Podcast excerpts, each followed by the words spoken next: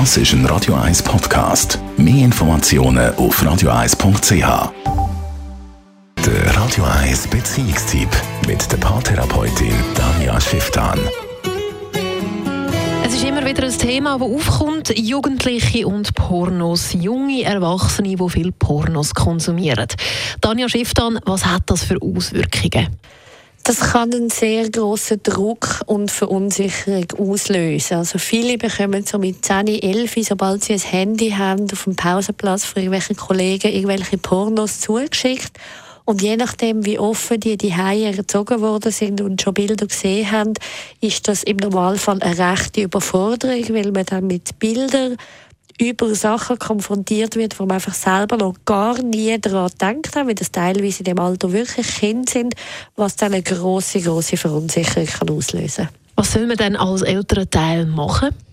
Wichtig ist eigentlich schon die ganze Arbeit vorher. Also die Heime, wie geht man um mit dem Thema Sexualität und dass man den Kindern schon von Anfang an einen Boden bieten kann, von wegen, hey, ihr dürft fragen, wir können offen über so Themen reden, wir können offen kommunizieren, ihr dürft alle Fragen bringen, ihr werdet nicht abgewertet, etc., wo, wo man dann so auch sicherstellen kann, wenn ein Kind in so eine Situation hineinkommt, dass es dann zumindest rückwirkend kommt, klären So macht es auch Sinn für Eltern, dass sie sich selber die Filme anschauen, die Kinder bekommen.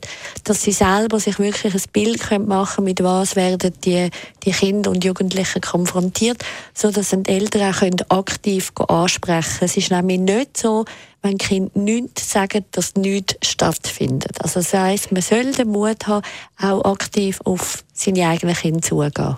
Was sollte man dann gar nicht machen und wie sollte man dann reagieren sozusagen oder gar nicht reagieren?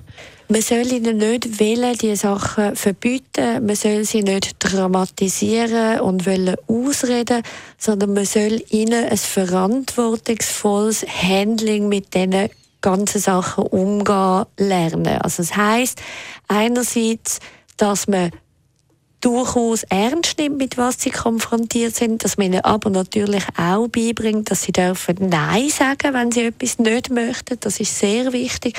Aber vor allem nicht in Panik ausbrechen und alles vor sich weisen. Sagt Tanja Schiff an Radio 1 Beziehungsexpertin. Den Beitrag kann man auch nachlesen auf radio1.ch. Das ist ein Radio 1 Podcast. Mehr Informationen auf radio1.ch.